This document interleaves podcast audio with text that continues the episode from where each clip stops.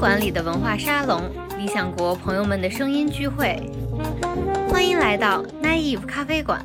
他用他对于技术的理解去重写了一遍人类的历史，然后通过人类的历史来推算出未来人类该怎么干。这个思想合到一起就是《关键路径》这本书。他是一个技术性的上帝，他觉得这是如此精美的世界的法则，这一定是有一个非常巧妙的设计，而把这个巧妙的设计的人格化，他把它称为上帝。而且富勒他对乔布斯的影响特别大，就富勒本人对于整个互联网思维，就是我们所谓的当年的黑客精神是有直接的影响的。它有点像是一个二十世纪的人想要写就的一部关于人类史的类似于圣经一样的书。富勒这个人是从头到尾经历过人类登月这个事儿的，就是这个事情对于那一代人来讲冲击是非常非常大的。富勒在这本书里不断的提到了一点，就是关键路径这个思想来自于登月计划。我们今天的人来说，可能富勒在二十世纪建筑史上没有像赖特或者柯布西耶那么响的名头，但其实他对于我们生活的影响几乎是我们触手可及，每天走在街上都有机会看到的。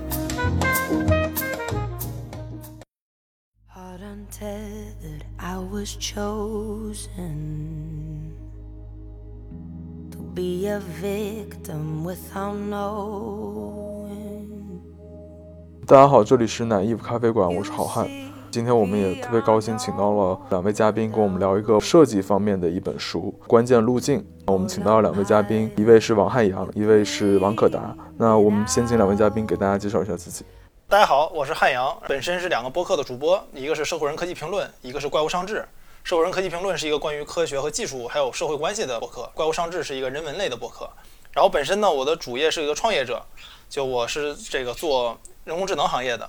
所以我和今天想聊的这本书的这个作者富勒，其实是有我可以说是有一个师承关系，就是我们这个行业的很多思想其实是从他身上来的，所以也对这本书特别感兴趣。然后也感谢今天来义务咖啡馆邀请我来做客。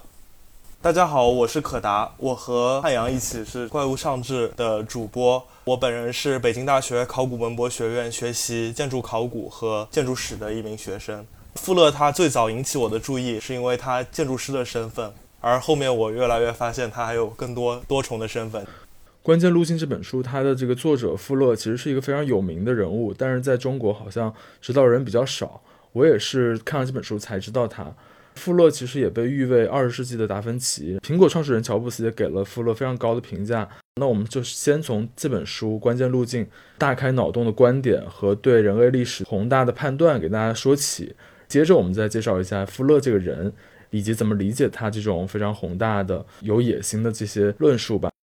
对于我们今天的人来说，可能富勒在二十世纪建筑史上没有像赖特或者柯布西耶那么响的名头，但其实他对于我们生活的影响几乎是我们触手可及，每天走在街上都有机会看到的。我想举两个例子。一个是在上海，当时有个非常大的商场叫美罗城，它就是一个商场，由一个玻璃的穹顶笼罩着。当我走到世界各地，会看到有很多这样的商场。他的想法就是用一个玻璃的圆球把一个开放空间笼罩起来，这样既可以保持空气流通，又可以获得外界的阳光，又可以获得外界的热量。像是一个温室，同时空气又是流通的，像这样一种设计的想法，现在已经被我们觉得太常见了，在当时是一个开天辟地的事情，而这个就直接来源于富勒。还有一个例子，我想到的是伦敦泰晤士河边，就是伦敦眼旁边，大家可能知道有那个像小黄瓜一样的那个楼，就瑞士再保险大厦，就是《神探夏洛克》的片头会出现，可能就那个楼，它其实是受富勒影响很深的一个建筑师叫诺曼福斯特设计的，你可以把它理解成就是一个瘦版的球顶。那他当时在设计这个的时候，依然在想的就是如何让我的材料变得更轻，如何让我在整个室内保持空气流通。这就是富勒的建筑如何影响我们今天生活中的方方面面。就富勒这个人特别有意思，在我看来，富勒是上个世纪全人类历史上最重要的思想家之一。和他同级别的，我觉得是差不多像是麦克卢汉。麦克卢汉是提这个地球村和 medium is message 媒介及信息那个人，就他们俩是一个级别的人。而且富勒他对乔布斯的影响特别大。就富勒本人对于整个互联网思维，就是我们所谓的当年的黑客精神是有直接的影响的。所以我一直很好奇，为什么富勒一直没有被引进中国？因为富勒对于整个科技行业的影响实在是太大了。在我看来，他可能是一个几十年前就应该被引进中国的人物。所以这次理想国能把这本书带到中国来，我还是挺开心的，因为我觉得富勒的原著还是非常非常值得我们去读的。那关键路径其实就是这样一本值得我们去读的书。就它这个名起的本身就很大，叫关键路径。这关键路径就是大家理工科可能都熟一些，就是说你想做成一个事儿，你有哪几个东西必须要做，所以就是关键路径。富勒本人他就是发明这个词的人之一，把这个词用火还有好多人一起，但是他是把这个词变得如此重要的人之一。虽然叫 critical path 关键路径，但是我觉得大家读的时候应该还用这个 critical thinking 的角度去读，就是一种批判性思维去读。这本书特别有意思的点在于哪儿呢？如果按照我们中国人的说法啊，富勒其实写这本书的时候，他是一个民科。当然，我这个民科在这儿是没有任何贬义的，它就是个纯中性词。上个世纪美国的很多思想家，如果我们仔细看一看的话，其实他们的思维都比较偏民科。就是他们不是以学术的方法去讨论一个事儿，而是把他们自己对于这个世界的观点，然后用自己的这个方式写了出来。比如说，富勒是一个建筑师，他也是个发明家，那他用他对于技术的理解去重写了一遍人类的历史，然后通过人类的历史来推算出未来人类该怎么干。这个思想合到一起就是《关键路径》这本书。所以在《关键路径》这本书的前一半的部分呢，是富勒眼中的人类历史。这个和我们一般读的一些所谓大历史的书不太一样。大历史的书是研究者研究完之后总结出来的规律，然后他写了一本书，这个是大历史。但富勒呢，是他觉得人类历史应该是这样的。作为一个二零二零年的人，你一读肯定觉得他写的是错的。但是呢，这并不妨碍他的思想是非常非常有意思的，非常值得我们去了解的。比如说，他在这个书里对于人类历史，他有个总结呢，就是人类最开始是拥有很多东西的，然后后来呢，有一些当权者或者说像是教会啊一些政府组织呢，阻碍了人类获取这些东西。那人类在下一个阶段的目标呢，就是把这些东西重新拿回来。就他在这个里面提了一个很有意思的概念，就是四十亿的亿万富翁。因为当时他写这本书的时候，全球只有四十亿人。富勒眼中呢，人类的技术和人类的资源，在他写这本书的一九八零年代，已经足够让全球四十亿人每个人都成为亿万富翁了。那为什么这四十亿人没有成为亿万富翁呢？有中间商把差价赚走了。人类是如何被中间商把差价赚走的？这是他写关键路径对于历史的一个总结。另外一个总结呢，就是说人类对于技术的创新。他写了很多个有意思的点，就是说技术是如何改变了人类的想法的。比如他提到的第一个点，人类对于零的发现，数字零，就零这个东西是天然不存在的。因为正常来讲，你一个东西肯定是有一二三四五六嘛，你很难有人想到零这个事儿。就符号零是人类生活经历中不太有的一个存在。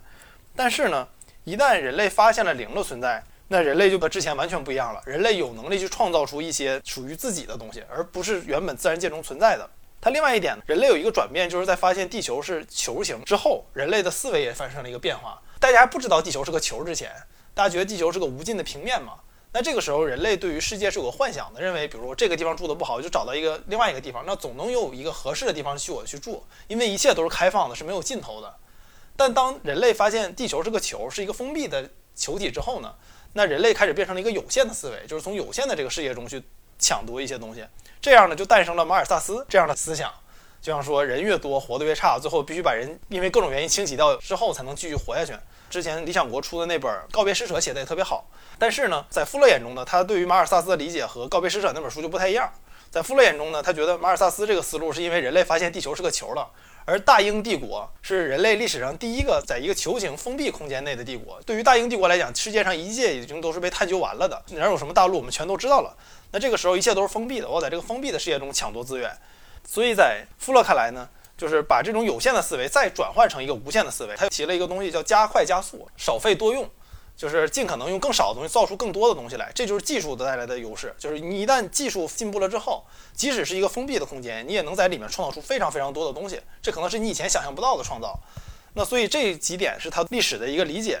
然后他的书的后半部分呢，他在想说，既然世界已经这样了，如果人类想要在两千年的时候，他写这本书是一九八零年代嘛，达到一个四十亿亿万富翁的这个状态，那人类应该有什么东西？比如他又提了一个东西叫地球镜，就是说把整个地球造出一个等比例的一个球形的模型，用他的自己发明的一个地图叫戴马克松地图，然后在上面呢显示出各种人类的活动轨迹啊、船舶的运行状态啊、飞机的运行状态啊，就相当于是一个把世界上所有的物流信息、航班信息、经济信息统一在一起的 Google Earth。这个现在是很好理解了，但是在一九八零年的时候，这个事儿不是特别好理解。或者他提了一个东西叫世界电网，当年他写这本书的时候，人类刚刚发明出能让电传输一千五百英里的技术，在他看来呢，如果全全球是同一张电网，我可以在美国用电的时候把苏联的电传过来，美国不用电的时候再把美国的电输到苏苏联去，这样对于人类能源整体上是个更好的利用。他也觉得呢，全球一百五十个国家，这一百五十个国家的政府呢，本身就像是说在一艘船里面，这一个大船只有一个行驶方向，但却有一百五十个船长室，这一百五十个船长室每个人都有不同的想法。他也觉得说，这个大船其实是应该往同一个路线上去走的，所以他也非常希望每个人作为个体上能把这个世界往自己想要的方向去推进。然后再从整体上，人类继续往前去走。呃，富勒在《关键路径》这本书里呢，提到了一个角色，叫历史的艺术科学家。这个有很多种翻译形式，就这本书里的翻译叫艺术科学家，也可以把它叫成综合设计师。就这个概念是什么呢？就是说，人类的技术分很多很多种，专家是说对一个技术特别了解，而综合设计师或者说这种艺术科学家呢，是他把自己抽离出技术之外，他在像是站在墙外看墙里头有哪些技术，他把不同的技术拿出来捏合到一起去用。创出新的东西来，所以他管这个叫综合设计师嘛。其实我觉得这个是这本书对于现代人，我觉得可能它最大的一个启示，就是现在有很多很多种技术，就这些技术绝大部分情况下是能解决我们绝大部分问题的。那但绝大多数情况下的问题是不是在于我们这些技术不够好使，而是在于我们不知道人类还有这个技术。像我之前有一个朋友，就是他。他女朋友还是他的公司，一直是说每个月都有一批文件，这批文件要重命名，他们就一直又见重命名，又见重命名，直到有个程序员去了他们这儿，意识到这个东西是可以批量重命名的。就这个在我们程序员看来是非常常见的事儿嘛，但是这些真正需要这个技术的人并不知道有这个技术的存在。那所以我觉得在今天来看，我们需要做的一大点是，与其说你在成年之后，你在大学毕业之后需要把一个专业弄得特别深，不如说你其实应该把很多时间花在了解不同的技术上面，把这些技术混到一起，用在能用的地方上。因为今天我们的很多所谓的创新，其实大家仔细想都是混合创新，把不同领域的技术拿来去用。这一点的前提是在于你对很多领域有一个非常广泛的了解。那富勒这本书中，大家能感受到这一点。富勒是一个非常非常博学的人，就他写的很多东西完全是不一样的行业，被他全部都能合到一起去。当然，就是这些很多东西，在我们作为某一个行业的专家来看是很荒唐的。我们可以说富勒的解决方案是错的。但是呢，不能无视富勒提出来的问题是的确存在的。这种情况下，我们每个人了解的东西越多，也可以帮助我们更好的解决这个问题。而你也不要在乎说这个专业的专家觉得这事儿怎么样。其实主要的点还是在于你有没有真正想过如何用技术去解决自己生活中的问题。那这一点，我觉得是富勒对于我比较大的一个启示。对，因为我觉得富勒他包括提出这个地球镜，他其实有一种世界大同或者说联合国的那种理想吧。他认为通过技术可以实现或者补足各自的局限的那种信息差，然后让一切资源啊都服务于整体人类的福祉的进步。而不是局限在由于政治的原因或者民族国家的原因，局限在某一个国家之内，就确实有一些技术乌托邦的色彩吧。这也是我回应刚刚汉阳所说的这种我自己阅读的一个感受。那可达那边对这个有什么看法呢？我非常同意你说的这个点，就是他们对国家或者这些全球的权力体系的思考。不过，我们如果要站在现在的角度去理解富勒的思维，我觉得有一点是很关键的，就是要明白他有一个假设。他认为人类现在所拥有的资源几乎是不可穷尽的，是非常非常丰富的，是足以使每个人过上非常非常幸福、非常非常富饶的生活的。他是有这么一个基础的假设在这里，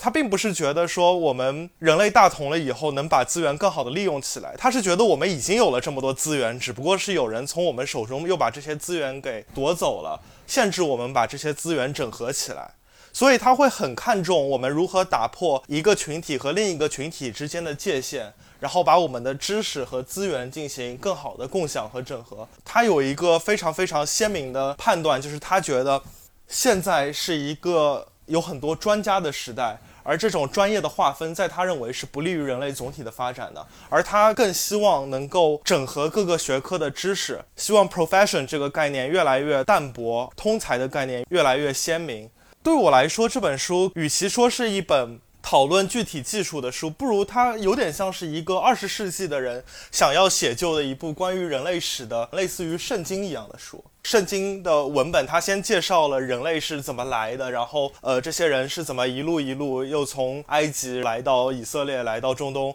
未来我们又要怎么样？然后他留下了一份预言书，而这本书它恰恰就像是一个技术时代的圣经。他也描述了几个关键的节点，通过这些关键节点，不是在人类史中牵出一条主线，而是他认为靠这些关键节点可以把整个人类史都概括出来，描述我们怎么一步一步走到今天。我作为一个考古学院的学生，其实我会觉得他真的是非常非常奇妙。富勒他虽然在具体的历史的事实上可以说是一团浆糊，甚至有可能你在一章节里面都找不到什么他说的是完全正确的，但是他的直觉非常非常的敏锐，即使他的论据可能是充满了误差，但是他的论点却非常非常精确的把握了人类技术史前进的几个最重要的门槛。比如说，在关于人类如何认识世界、认识空间的发展的这个过程中，他提出了认识三角法，就是我们说的三角比或者是三角测量，是人类观察世界中的一个巨大的门槛。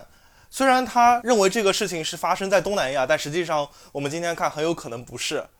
但是对三角法的重视，我觉得是非常非常敏锐的。富勒在这本书里提到呢，就是他觉得人类发明青铜器啊什么都是从东南亚来的，嗯，但这个和我们今天的考古。研究并不太相符，就我觉得它是一种非常非常拿来主义，而且是很粗糙的拿来主义的态度。他引用了一个《纽约时报》上的材料，认为人类是在泰国发明了青铜器，但实际上现在我们早就认为这个材料是经不起推敲的。他的一个大致的世界观是认为人类是在海洋上，是在南太平洋上起源，而且人类和海豚和鲸鱼是同源的，就是那些到海里的就进化成了海豚和鲸鱼，留在陆地上的就进化成了人类。然后他认为人类起源于南太平洋，然后在巴厘岛，在印度尼西亚的。这些地方学会了农业，学会了盖房子，学会了耕作，然后又在泰国，在暹罗湾这些地方学会了像青铜器，学会了合金，学会了冶炼，然后学会了造大轮船。当然，实际上我们在今天看，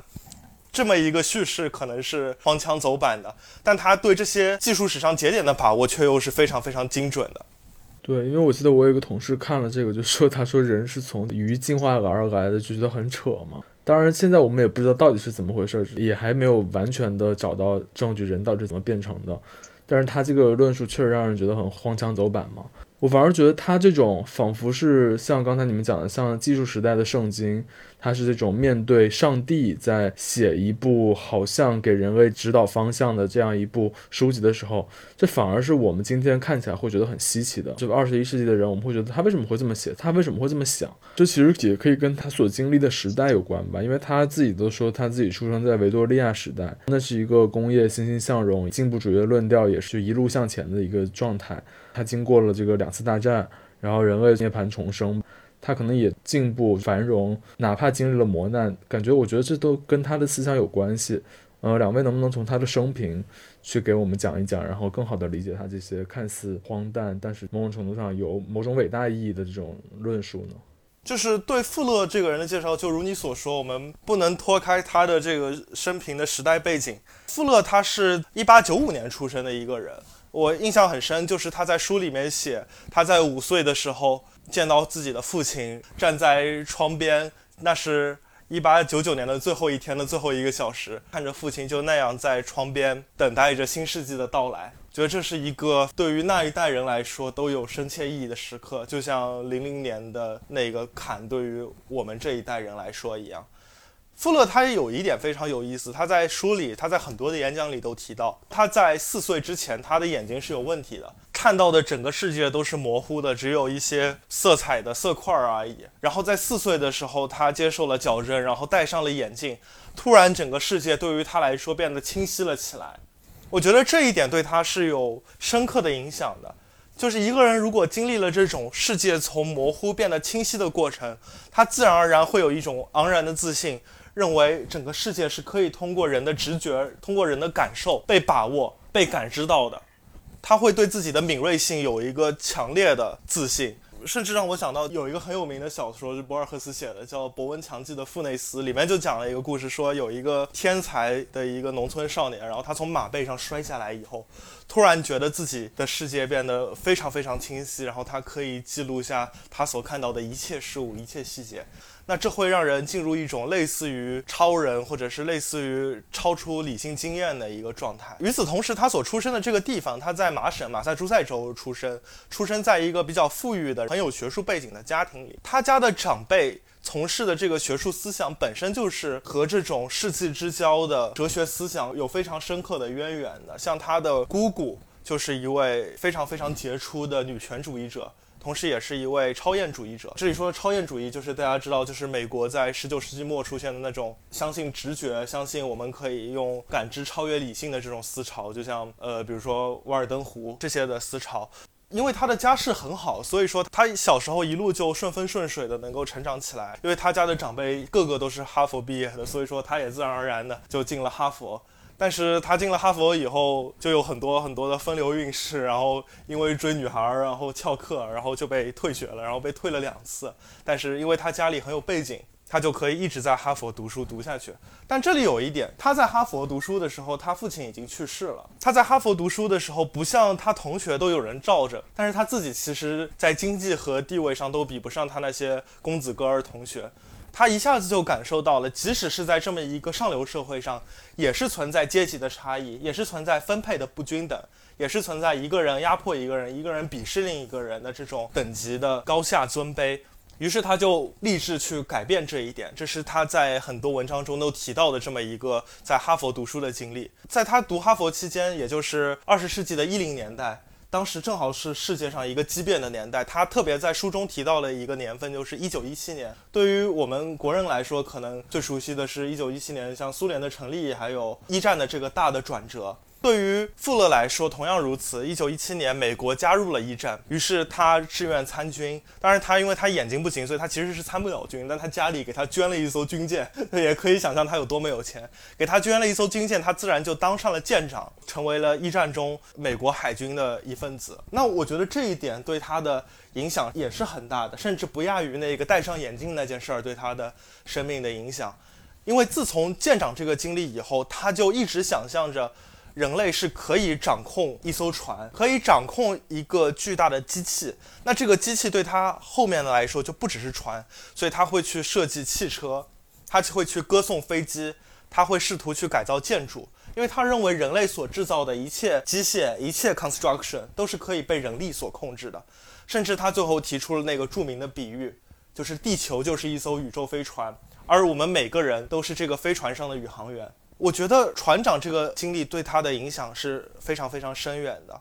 还有一点呢，大海中你有的时候需要逆风航行，有的时候你船行驶的方向和海浪、风浪的方向是相反的，恰恰可以借助你的船的方向和浪的方向的合力，反而推动你以更快的速度去前行。他认为人类是可以去有效的通过观察这个世界，去利用这个世界存在的种种力量，发挥出人类所不曾具备的潜能。那他从海军的岗位上退役以后，他就和他的长辈一起做了一些创业的事情，但都不太顺利。他的第一个女儿也因为小儿麻痹症去世了。这个时候，他做了一个改变人生的决定，就是在他万念俱灰之时，他觉得为了自己的小家去赚钱、去打拼是没有意义的。他要为了整个人类生活的进步而努力。在这个背景下，他开始去投身于制造的行业。他最早设计的几个产品。它称为四 D 系列，就我们今天经常说什么四 D 影院或者四 D 体验。四 D 这个词儿就是他最早带货带火的，他给自己的很多产品都命名为四 D。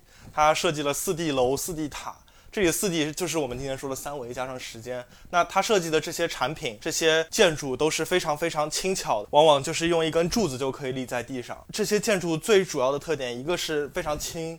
一个是造价特别便宜。一个是这些建筑在他设计看来是可以随意移动的，就像一个人的车一样。他通过这些建筑的设计稍微打出一些名气以后，他又开始像一个今天的创业者一样，他的触角涉足到各个领域，他开始造车，开始造各种各样的产品。他怎么成为一个建筑行业领军级的人物呢？这件事情起源于呃二战的时候，然后美军委托他去建造一个临时性的可以被直升机直接拖着走的一个军营。他为了设想这么一个可以用飞机直接吊起来，然后运到世界各地的军营，他开始想象用我们刚刚说的那种三角形的网格搭建一个金属的网，然后在金属网上面附有机玻璃。那这个东西就会变得非常轻巧、非常可拆卸，而且在一天之内就可以由未经过训练的工人搭建起来。那这么一个小的穹顶的玻璃透明的结构，在美国火了以后，一下子各种各样的委托就来找他来盖这样的楼。其中一个非常重要的企业家就是福特，福特他当时要给他们公司办年会，他们公司里面没有一个场地是可以遮雨的、可以遮阳的一个棚子给他们办年会。富勒他就提出了一个方案，就是我也用我这个三角形的穹顶的结构，给你在你想象不到的极快的时间里面，用极少的材料、极低的成本，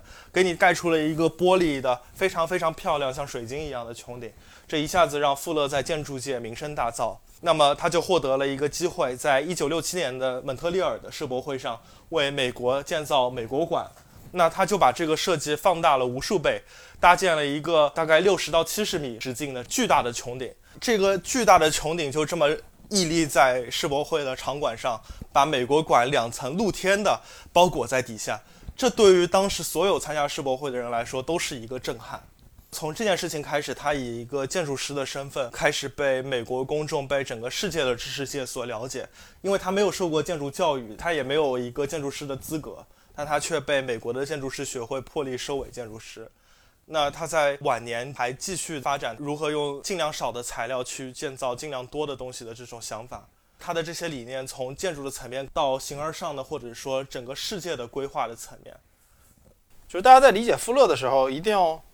注意一个点，就是富勒这个人是从头到尾经历过人类登月这个事儿的。就是这个事情对于那一代人来讲，冲击是非常非常大的。就富勒在这本书里不断的提到了一点，就是关键路径这个思想来自于登月计划。就是阿波罗登月有二百万项任务，但有一百万项任务是人类还没有实现的，是要做的。所以富勒就不断的在理解说，这一百万项任务中哪些是必须做的，哪些才能带来下一步计划的变化。为什么登月这个事情对他的影响这么大呢？因为在那个年代看来，就是登月是一件不太可能的事儿。就即使说美苏对于冷战的争霸到了那种特别激烈的状态下，人类技术在短短几十年内发展的这么快，在人类看来，登月也是一件非常遥不可及的事情。就这个，大家可以看麻省理工零八年有个公开课，就是讲那些当年设计阿波罗十一号的人来亲自去讲的一个课。他们在这个任务成功之后，最大的感觉就是这玩意儿竟然还真能回来。就上面的很多技术，在我们看来，今天看来都是没法用的，甚至说过于危险的技术，好多东西都是半成品，但它就这么上，就这么回来了。所以登月这个事情，对于那一代的技术乐观主义者来说，是冲击非常大的一个事情。就是在他们看来，人类似乎什么事儿都可以做。那这个也是你理解富勒这本书的一个关键。就富勒这本书，像你刚才提到，你同事读到前面觉得人类是从水里出来的，这个他觉得很劝退。这本书，这的确是。就这本书，你如果只看最开始的部分，的确有可能会让你感觉很劝退。但我为什么建议大家看完呢？就是因为，就他这种技术乐观主义者这个思路，其实直接影响到了整个技术行业的发展。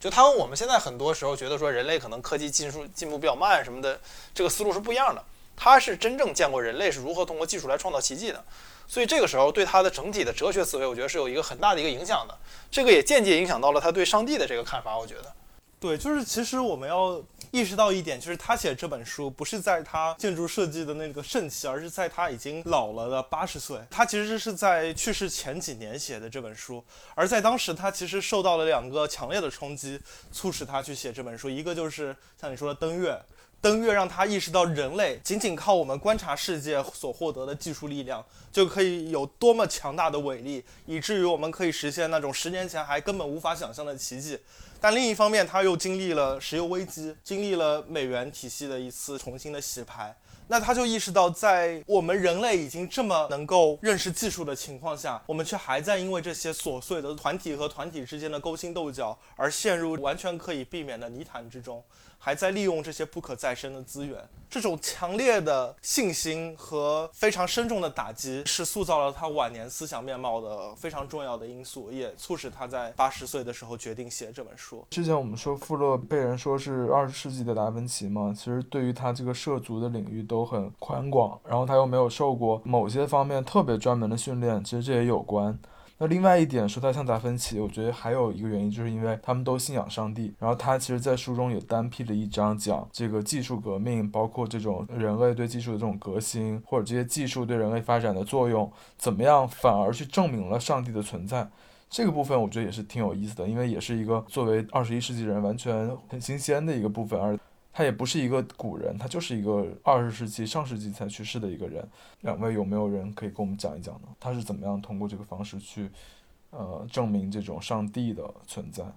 我先不提富勒对于上帝的想法，就是大家当大家在读这个关于上帝或者说基督教神学的一系列的著作的时候，你会发现，就随着人类的不断发展，就人类对于上帝的定义是在不断变化的。科学发展到一定程度的时候，这些信仰上帝的人又提出了另外一个概念。一切一定是有因必有果嘛？那我们能不能把一切的第一因成为上帝？那这个思路再往后捋呢？就是说，那我们能不能把宇宙本身称作为上帝？我们所做的一切都包含在宇宙里面。上帝不一定是一个实体的形象，它可以是宇宙本身，也可以是第一因，甚至是有人提出说，那我们能不能把牛顿三定律当做上帝？这个上帝的概念在这里面不是我们传承中想象的一个白胡子老爷爷上帝的形象，在富勒这儿也不是，它在这个事业本身，但它又在人类之上的一个物理定律或者说某种真理性的东西称作为上帝。这是富勒对于上帝的一个想法。他是一个技术性的上帝，他觉得这是如此精美的世界的法则，这一定是有一个非常巧妙的设计，而把这个巧妙的设计的人格化，他把它称为上帝。其实你看晚年的富勒去一些教堂做演讲，然后他和宗教的人士也有比较密切的关系。但是你看他在那些教堂里做的演讲，他并不把上帝当成一个我们传统意义上理解的神的概念，相反，他把上帝理解成一个精神的或者说精神的极限。我印象很深的是，他在有一次演讲里，他就说：“如果你给我一个机会去让我设计这个宇宙的法则，那我肯定做的不会比现在这位设计师设计的更好。我还是把我的位置让给现在这位设计师吧。但他会把现在这位宇宙法则的设计师称为上帝。”这是一个人格化的说法。其实，如果一个人他熟悉二十世纪初的这些人的著作的话，可能不会觉得那么难以接受，因为他们当时对上帝已经有一种更加泛神论或者是更加泛化的一种想象。就他可能会觉得上帝是道德的人格化，或者认为上帝是一些物理法则的人格化。在二十世纪上半叶，这么去理解上帝的人是非常多，甚至是非常普遍。因为我们刚刚其实讲了怎么去从富勒的时代背景，包括富勒的这种神学的信仰，包括他对上帝的。理解去看待富勒这些论述，那其实富勒对后世，对包括乔布斯，我们很熟悉的这个苹果创始人，也有非常深远的影响，包括对后继的这种技术的创业者或者创新者，也有非常多的影响。那汉阳现在在做一些人工智能创业，也是在某种程度上参与到这个技术革命的这个大潮之中。你对这个富勒对后世的影响有没有什么可以分享的？就如果没有富勒的存在，或者说没有富勒他的思想的存在，可能我今天不会坐在这儿和大家聊这个话题。就我不会做我现在做的这个行业，我也不会从事科技行业，我也不会做我现在做的事儿。听着有点玄乎，但我觉得的确是这样。就富勒影响了，应该说全世界一大批的技术工作者，包括我在内。富勒是一个影响了整个科技行业思想进化的人，或者说如果没有富勒的思想影响的话，可能今天我们的技术行业不是现在的这个样子。当然，讲到富勒之前呢，我想跟大家说离大家比较近的，就是不知道大家有没有印象啊？就是去年和前年，苹果有一系列广告，现在也还有。它叫这个敬 Mac 背后的你。那个广告的思路其实不是说 MacBook 本身这个作为电脑多好，而是说你用 MacBook 创造了什么。所以他做了一系列广告，就是说这个创造者们是如何用 MacBook 作为工具来做创造的，比如如何创造音乐，如何创造视频，如何创造这个游戏。为什么苹果会有这个广告呢？如果你仔细了解苹果的历史的话，你会意识到苹果做这个广告简直是天经地义的事情，因为苹果一直就是这么干的。在苹果的创始人乔布斯眼中，苹果最大的作用是创造工具。他有一个比喻嘛，他小时候读《科学美国人》，说这个人类就看每天能行走多远。就人类在这个自然界中是非常弱的一个存在，就是每天能行走距离其实非常有限的。但人一旦发明了自行车，人类马上就可以成为自然界中每天能移动最远的物种。所以这个对他的影响特别大，就是他觉得工具是人类往前前进的一个手段。有个比喻嘛，很有名，就是说他说苹果是人类大脑自行车，就是从这儿来的。就他本质上的想法是说，苹果是为人类创造工具的。那苹果最大的用处是说为人类创造工具，然后人类拿这个工具去创造出更多的东西来。所以苹果本质上是一家做工具的公司。那这个思路，乔布斯从哪儿来的呢？乔布斯大家都知道，他特别喜欢一本书叫《全球概览》。全球概览的创始人叫布兰德，这个思路是从布兰德那儿来的。布兰德做全球概览的思路是什么呢？全球概览有好多期，每一期开头都有一句话，那句话我特别特别喜欢。他说：“如果人类有合适的工具，人类就像是神一样，甚至能比神做得更好。”全球概览那本书的本质想法是说，介绍尽可能多的工具给到人类，然后让这些人能够拿到合适的工具，创造合适的事情。那让你用合适的东西去做你想做的事儿。那全球概览在嬉皮士年代的影响非常非常大，它直接影响到了乔布斯。这个乔布斯自己也承认过这件事情。那布兰德这个创造工具的思路是从哪儿来的呢？就是直接从富勒这儿来的，这个也是布兰德承认的事情。而且实际上布兰德和富勒是认识的。富勒的这个思路是怎么来的呢？像刚才可达说的，他女儿在四岁生日之前去世了。富勒一直觉得说，他女儿之所以生这个病，是和当时他的房子质量太差有关。但是后来富勒又去了海军，在富勒看来呢？海军有很多的东西是可以当时帮助他修复这个房子的，但是这个资源没有到他手里面，也没有合适的工具让他去修复这个房子，所以这个就对富勒的影响特别大。所以富勒后来的思想就变成了说，人类应该更合理的分配自己的资源，并且应该善于利用不同的工具去创造不同的东西。那富勒这个思想被他发扬光大了之后，就再倒推回来，影响了布兰德，布兰德影响了乔布斯，乔布斯又影响了一代做技术创业的人。那我们今天说技术乐观主义者，或者说技术进步主义者。本质上，这是一群用技术来创造工具，并且相信人类能拿这些工具创造出更伟大产物的人。那这一切的源头，可以说富勒是其中之一，或者说富勒是这个源头中最重要的一个思想家。那这个源头还能找到很多人，比如像刚才提到麦克卢汉啊什么的。但富勒绝对是这个名单中，我觉得第一、第二位的人。所以说，我很纳闷，为什么富勒一直没有被翻译进中国？无数人愿意说自己推崇乔布斯，很多人说自己推崇苹果，想要学苹果。但是苹果这个乔布斯的这些哲学的真正来源，其实就是从布兰德和富勒那儿来的。布兰德还好啊，有一些书写他，比如像数字乌托邦啊什么的，写过他。但是像关键路径这本富勒的这些著作，一直是没有被国内所出版的。我觉得也是个遗憾。这次能把这个遗憾补上，我觉得还是挺好。就当我们看到他的这些论述的时候，我会觉得他有一种惊人的领袖魅力，甚至可以说，就他是他非常非常相信自己所说的，而且。有那种非常坚定的语气，那种强烈的昂然的自信，那种克里斯玛，我觉得这个是我们看今天的一个描述历史的书所所不可能具备的。它甚甚至具有一种神圣的色彩，觉得自己所写的历史就仿佛经书那样的璀璨。我觉得富勒这种昂然的、不可救药的乐观主义，在我读整本书的过程中，真的是非常非常感染我。即使我们会觉得他的书在今天看有各种各样的漏洞，或者他在八十年代提出的那些关于未来的预言，在今天来看，可能一个都没有实现。就他觉得二零零零年我们人类已经可以就是实现那个四十亿亿万富翁的那个状态，但其实我们二零二零年我们的世界还是一团糟。即便如此，我依然愿意相信他那种来源于对技术、对人类的自信的那种乐观主义，那种昂然的能够打动你的精神。当我们所有人团结在一起，当我们用我们的眼睛去好好的认识世界，用我们的手去好好的用我们所学到的这些法则去改变世界，去用更少的消耗创造更多的资源，去用更少的摩擦来创造更多的协调和合作，那我们的世界会变得更好。这一点直到今天，我仍然觉得会打动着我，让我落泪。就是马上就到二零二一年了，然后二零二零年虽然经历了很多变化吧，也充满着不确定性。我记得在去年跨年的时候，大家也把这一年跟未来、跟科技、跟技术，我觉得很紧密的绑在一起，好像它是一个在数字意义上有这种含义的一个年份吧。大家听到这期节目，其实也可以趁这个契机去好好了解一下这些想法的根源在哪。